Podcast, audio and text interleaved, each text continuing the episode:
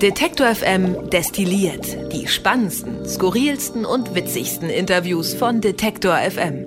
Herr Schumacher, Sie haben einen tollen Podcast gemacht, in dem Sie sich sozusagen jeden einzelnen äh, dieser Artikel 146... In guter Verfassung heißt es. Genau. Ist das nicht hammeroriginell? Ja, sehr, sehr, sehr, sehr, sehr, sehr.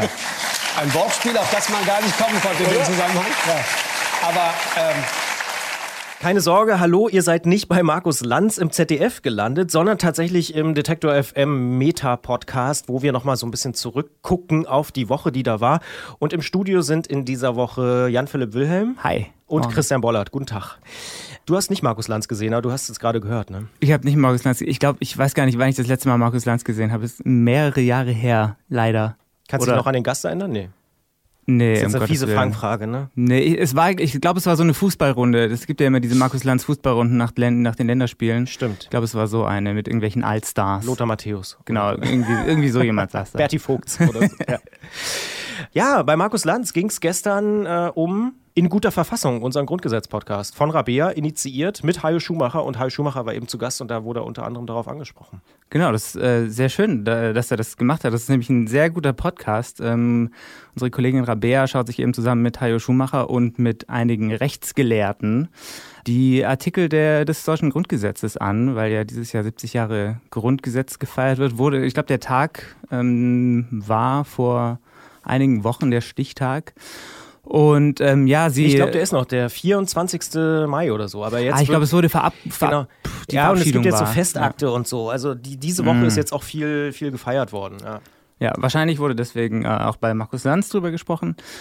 Genau, sie schaut sich da, sie schauen sich da die äh, einzelnen Artikel ähm, des Grundgesetzes an und insgesamt 100 Folgen soll es geben, ziemlich ambitioniertes Projekt und ähm, ich finde es wahnsinnig spannend. Also ich höre den total gerne, ähm, auch weil ich finde, dass, dass äh, Rabea und Haya Schumacher da irgendwie auch so eine ganz Das funktioniert irgendwie, ne? ganz interessante Dynamik zusammen Ja, ja. entwickelt haben. Ja, ist irgendwie ganz witzig, wie die, Ja. wie die da miteinander umgehen. Ja. Nee, finde ich auch sehr, sehr hörenswert. Und diese Folge von Detective M Destilliert ist dementsprechend auch so ein bisschen tatsächlich Meta, weil wir viel über Feedback einfach reden. Irgendwie in den letzten ja, sieben Tagen ungefähr, in der letzten Woche könnte man auch sagen, gab es besonders viel Feedback. Positives wie Negatives. Aber bleiben wir mal noch beim Grundgesetz-Podcast. Ich habe die Woche auch gesehen, dass Tobi Bayer zum Beispiel den gerade erst für sich entdeckt hat. Tobi Bayer kennen vielleicht viele Podcast-Fans als den Macher des Einschlafen-Podcasts und überhaupt auch als bewegten Podcast-Macher und Twitterer. Und der hat diese Woche den Grundgesetz-Podcast entdeckt. Unter anderem auch die Episode, wo es um äh, hier Vergesellschaftung von ähm, Stichwort Enteignung. Stichwort Enteignung äh, von Unternehmen geht. Und äh, da hat er es nochmal getwittert und auch übrigens äh, Kevin Kühnert äh, mit erwähnt und der hat es auch abgeliked, wie man sagt bei Twitter. Sagt man das überhaupt? Gefaved? Sagt man das noch? Ich weiß nicht. Egal. Jedenfalls Kevin Kühnert hat es auch äh, wahrgenommen und Tobi Bayer hat gesagt, hier, wahnsinnig guter Podcast und freuen wir uns sehr über das Lob. Ja, total. Und ist natürlich auch irgendwie spannend, dass jetzt ausgerechnet dieses Thema Enteignungen dann hochkocht, wenn, wenn Rabea und Hayo da im Podcast das Thema Enteignung behandeln. Also ist natürlich auch ein ja, kleines bisschen Glück vielleicht für uns, aber ähm, ja. Ja. das Glück ist mit den, mit den Tüchtigen, wie man sagt. Das stimmt. Und die Folge war ja tatsächlich schon viel, viel länger geplant und äh, war dann auch schon da, als die Debatte aufkam. Und äh, ja, manchmal muss man eben auch lange an irgendwas arbeiten. Und ich meine, Rabea sitzt wirklich seit Anfang des Jahres, das muss man sagen. Also es ist ihr großes Jahresprojekt. Und sie ist weiterhin sehr optimistisch, dass sie es schaffen wird. Ich freue mich schon, wenn ich sie das nächste Mal hier im Destilliert habe, um mal so zu fragen, wie sieht es eigentlich aus? Ich glaube, die Hälfte hat sie jetzt ungefähr. Also das ist schon... Ja. Schon Wahnsinn. Und äh, Hajo Schumacher scheint es ja auch wirklich Spaß zu machen. Also Ranga Yogeshwar war auch gleich so ganz begeistert und meinte, ja, hier, coole Sache und so. Und der ist auch offenbar ein Grundgesetz-Fan irgendwie. Ähm, Wer nicht, wer ist es nicht? Wir sind ja, alle ja, Grundgesetzfans. wir sind alles Verfassungspatrioten. Ja. Aber wir wollen hier gar nicht die ultimative Lobhudelei machen, sondern das war quasi nur der Einstieg, denn es gab auch äh, einmal, ich würde sagen, eine konstruktive Kritik direkt zur letzten Folge ähm, von Detektor FM destilliert. Und zwar letzte Woche. Wenige Minuten, ich glaube nicht mal eine Stunde, nachdem wir die Folge gedroppt haben, äh, also veröffentlicht haben, äh, gab es Feedback von Markus, nicht Markus äh, Beckedahl, sondern Markus Reuter von Netzpolitik, der nochmal auf die ganze Fusion-Festival-Debatte eingegangen ist und äh, gesagt hat, dass er tatsächlich äh, Informationen vorliegen hat, wonach die Polizei wirklich mit 1000 Einsatzkräften da irgendwie plant vor Ort. Dementsprechend das vielleicht nur als Ergänzung. Äh, wer sich damit nochmal beschäftigen will, bei Netzpolitik gibt es natürlich auch ausführliche Artikel zu dieser ganzen Fusion Festival-Debatte. Ich weiß nicht, ich habe ich jetzt gar nicht mitbekommen, die Woche, eigentlich sollte es doch gestern auch ein Treffen geben. Hast du irgendwie äh, da das Ja, es wurde das, ähm, die, die Fusion-Veranstalter sollten ja ein äh, neues Sicherheitskonzept vorlegen. Das haben sie tatsächlich gestern gemacht. Da ist jetzt allerdings wieder nicht diese gefordert, von der Polizei geforderte mobile Wache auf dem Gelände dabei. Deswegen ähm, ja, wird es jetzt spannend zu sein, wie das weitergeht. Wir haben äh, gestern auch dann äh, in der Sendung ähm, über das Thema gesprochen mit dem ehemaligen Polizeidirektor von Neubrandenburg. Also das ist sozusagen der Vorgänger ähm, des, dieses Herrn, der ähm, da jetzt so Druck macht aufs äh, Fusion Festival. Und der sagt, dass ähm, diese, diese Forderung der, der aktuellen eben Polizeidirektion, dass die ähm, ja, überzogen seien. Also dass, dass er äh, die Erfahrung gemacht hat, dass man mit den Fusion-Leuten gut zusammenarbeiten kann, dass da im Prinzip eigentlich nie groß was passiert ist und dass er das nicht wirklich nachvollziehen kann. Ich glaube, er hat wörtlich sagt er, der, der aktuelle Polizeidirektor würde sich da weit aus dem Fenster lehnen. Ist ein spannendes Gespräch, kann man äh, nachhören auf Detektor FM. Auf jeden Fall, sehr empfehlenswert. Und ich vermute, ohne da jetzt ein großer Visionär zu sein, das Thema wird uns noch ein bisschen begleiten, weil, wie gesagt, die Frage scheint ja noch, noch nicht final geklärt. Also, ja, es ist ganz ja. interessant. Also der, dieser ehemalige Polizeidirektor, es sind natürlich auch nur Vermutungen, die er da anstellt. Ähm, er sagt aber, dass er glaubt, dass da wohl der Impetus gar nicht so sehr von diesem aktuellen Polizeidirektor kommt, sondern tatsächlich aus dem Innenministerium von, äh, von, von, ich weiß nicht, ob er Brandenburg gemeint hat oder aus dem Bundesinnenministerium. Mecklenburg sogar. ist das übrigens. Ah, Mecklenburg, um ja, Gottes ja, Willen. Ja. Neubrandenburg, Neubrandenburg liegt ah, in Mecklenburg, ja, das Mecklenburg. darf ich dir als Brandenburger äh, sagen.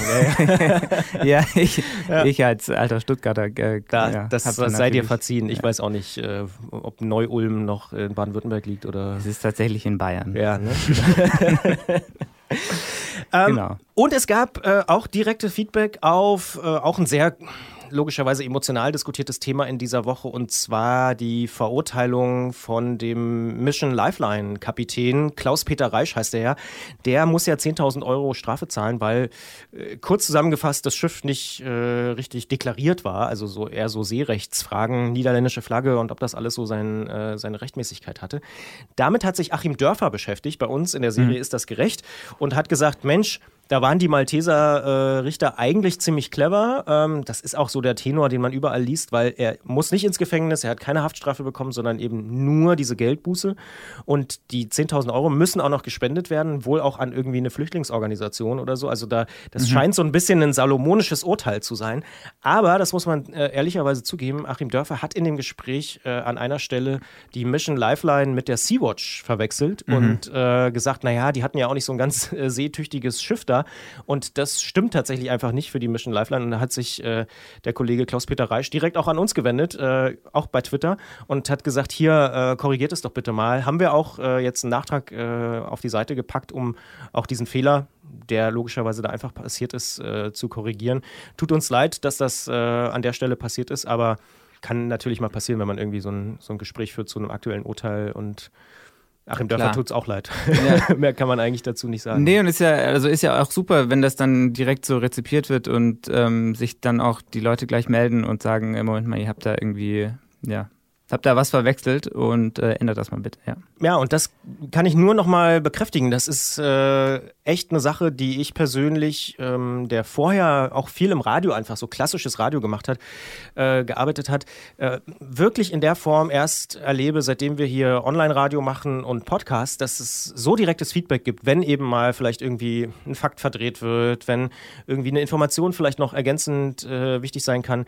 Gerade über Twitter, aber auch über E-Mail, so ganz klassische äh, Kommunikationsmethoden, kommt da echt viel rein und das hm. ist für unsere Arbeit sehr, sehr wertvoll, weil wir damit einfach noch besser werden können und äh, deshalb hier an dieser Stelle auch der Aufruf, wenn euch da draußen irgendwie was auffällt, wenn ihr irgendwie sagt, hier, das nervt mich irgendwie oder das finde ich total gut, was ihr macht, macht doch da mal mehr davon oder so, dann schreibt uns bitte einfach an kontakt.detektor.fm oder eben bei Twitter, gerne auch bei Facebook. Wir haben ja auch die Facebook-Gruppe, wo man mit uns ins Gespräch kommen kann. Äh, schreibt uns auch gerne da.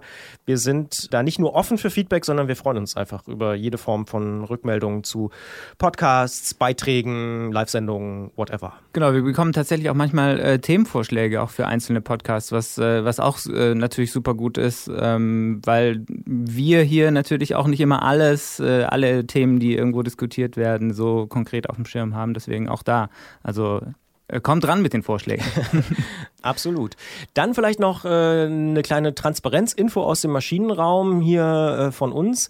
Wir sind jetzt gerade so ein bisschen in der Vorbereitung der Medientage Mitteldeutschland und wer jetzt einfach nur Detective FM hört, die Podcasts von uns und vielleicht unser Programm, der wird das wahrscheinlich noch gar nicht mitbekommen haben, sind da mit dabei, das mit zu organisieren und vor allen Dingen auch das Programm zu gestalten. Und so ein paar von uns sind heute schon den ersten Tag umgezogen auf das Gelände der mhm. Medientage Mitteldeutschland. Das wird hier in der Baumwollspinnerei stattfinden in Leipzig wichtig. Und äh, wir freuen uns darauf sehr. Das heißt aber auch, dass hier der, ich sag mal, der normale Redaktionsalltag ein bisschen anders aussehen wird.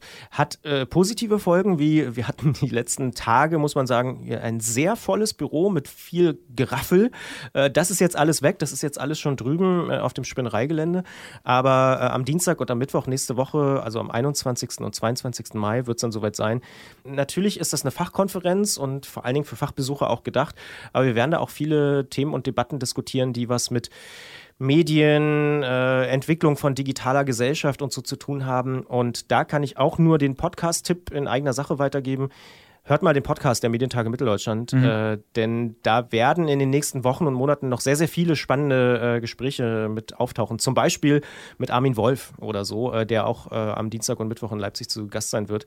Ich freue mich sehr auf dieses Projekt. Das ist für uns auch eine totale Premiere. Wir machen da alles zum ersten Mal. Wir haben eine neue Webseite gemacht. Wir gehen eben auf das Spinnereigelände. Wir versuchen die Konferenz so ein bisschen zeitgemäß umzusetzen mit eben interaktiven Formaten, mit Podcasts, mit äh, Livestreams, mit YouTube-Videos und so weiter, mit einem Blog, wo auch ständig Diskussionen und äh, Sachen äh, diskutiert und verhandelt werden. Ähm, wir sind gespannt und das beschäftigt uns so äh, neben Detektor FM jetzt gerade sehr, sehr intensiv, äh, vor allen Dingen die nächsten Tage. Du wirst auch mit dabei sein, vor allen Dingen mit deinem Bus. Genau, ich werde äh, dabei sein mit meinem Bus. ich habe mit meiner Freundin zusammen so einen alten VW-Bus und ähm, wir hatten, es gibt so ein bisschen Platzprobleme äh, auf dem äh, Spinnereigelände da in der Halle 14, äh, wo das stattfindet. Und dann haben wir überlegt, hm, wo äh, wollen wir denn da die Podcasts aufzeichnen, die Interviews, die wir dann äh, eben in diesem Medientage Mitteldeutschland Podcast veröffentlichen wollen. Und dann äh, ist Claudius auf die Idee gekommen, Mensch, äh, lass das doch mal in einem Bus machen. Und dann habe ich gesagt, äh, Moment mal, ich habe einen. Und äh, genau, jetzt machen wir den, richten wir den schön ein mit Teppich und Sesseln und so. Und dann äh, haben wir unser mobiles, äh, kleines, rotes Podcast-Studio ähm, auf dem Spinnereigelände, genau. Ja, vielleicht Claudius, wer Claudius nicht kennt.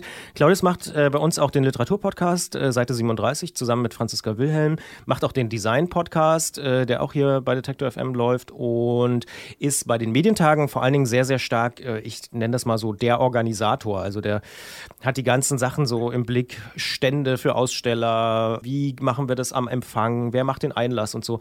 Diese ganzen Sachen, die liegen eigentlich auf seinem Tisch. Ein sehr umtriebiger Mensch, der Claudius. Sehr umtriebiger Mensch mit sehr wenig Schlaf, muss man auch sagen. okay, ähm, du hast aber noch gesagt, äh, dass du noch einen Podcast-Tipp mit äh, auf Tasche hast. Genau, ich habe immer einen Podcast-Tipp noch dabei.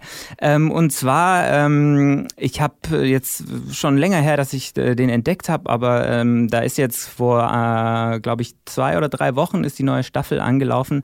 Der Podcast heißt 50 Things That Made the Modern Economy, ist vom BBC World Service, die, die überhaupt äh, eine ganze Menge interessante Podcasts haben.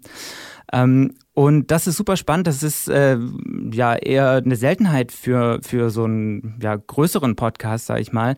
Die, die Episoden sind nur zehn Minuten lang, knapp zehn Minuten lang. Und es geht immer um ein Ding, das irgendwie äh, ja, unser aktuelles Wirtschaftssystem mitgeprägt hat, unser aktuelles ja, wirtschaftliches Leben auch. Ähm, zum Beispiel die aktuelle Folge, jetzt habe ich gesehen, äh, Spreadsheet, also mhm. quasi die Excel-Tabelle, wie die ähm, im Prinzip ja, die Buchhaltung komplett revolutioniert hat. Ähm, und da natürlich. Da ja. kann ich ein Lied von singen. ja. ja. aber stell dir mal vor, wenn du keine äh, Excel-Tabellen hättest, dann wäre das alles wahrscheinlich noch, noch viel schlimmer. Stimmt. Genau, aber auch viele andere spannende Sachen. Also die Uhr, irgendwie die Stachel, Waschmaschine? Stacheldraht. Gibt es eine Folge zur Waschmaschine?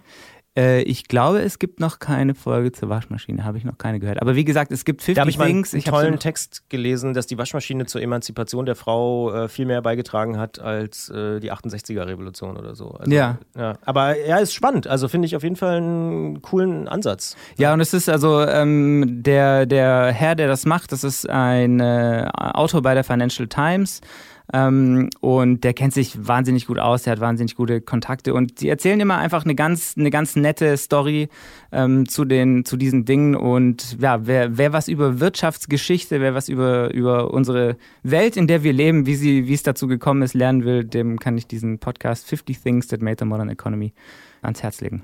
Da will ich mal, ohne ihn schon gehört zu haben, äh, einstimmen in die ultimative Lobhudelei, denn ich finde es A, ziemlich cool, was die BBC da so die letzten Jahre auch äh, aus dem Boden gestampft hat. Die haben ja auch eine eigene Podcast-Abteilung und so, die sind da sehr, sehr, sehr, sehr weit vorne dran. Ähm, und wie geil eigentlich eben jemand von der Financial Times zu nehmen und nicht den BBC-Wirtschaftsredakteur oder so, sondern auch die, die Schutzpe zu haben äh, oder Chutzpe, ja. äh, da jemanden zu nehmen, der einfach vielleicht der Experte oder die Expertin ist und eben nicht das so branden zu müssen, so nach dem Motto, ja, wir haben doch auch einen eigenen Wirtschaftsredakteur. Ja. Das finde ich echt cool. Und auch die Frage oder den Mut zu haben, mal ein kurzes Format. Wie, wie hat dir das gefallen? Also ich finde es als Podcast-Hörer ja wirklich manchmal ein bisschen nervig, wenn es zu kurz ist, aber zehn Minuten passt. Zehn Minuten passt. Ähm, ich mache es da tatsächlich so, dass ich äh, mir auch Playlists mache mit meiner Podcast-App. Ähm, das, das geht da. Das ist ja, glaube ich, je nach Podcast-App ist das mal schwieriger, mal äh, einfacher. Ähm, aber nee, ich, ich finde es, find total gut, einfach auch so mal zwischendurch äh, so eine kleine Folge zu hören. Man hat ja nicht immer diese 20, 30 Minuten, manchmal sogar eine Stunde Zeit. Ähm, und da ist es wirklich ganz, ja, ganz interessant äh, oder ganz angenehm, auch mal so ein, so ein kurzes Format zu hören. Wunderbar. Und damit sind wir raus. Auch relativ kurz dieses Mal, keine 20 Minuten. Ähm, genau, wir müssen in die Konferenz. Wir müssen in die Konferenz, du vor allen Dingen.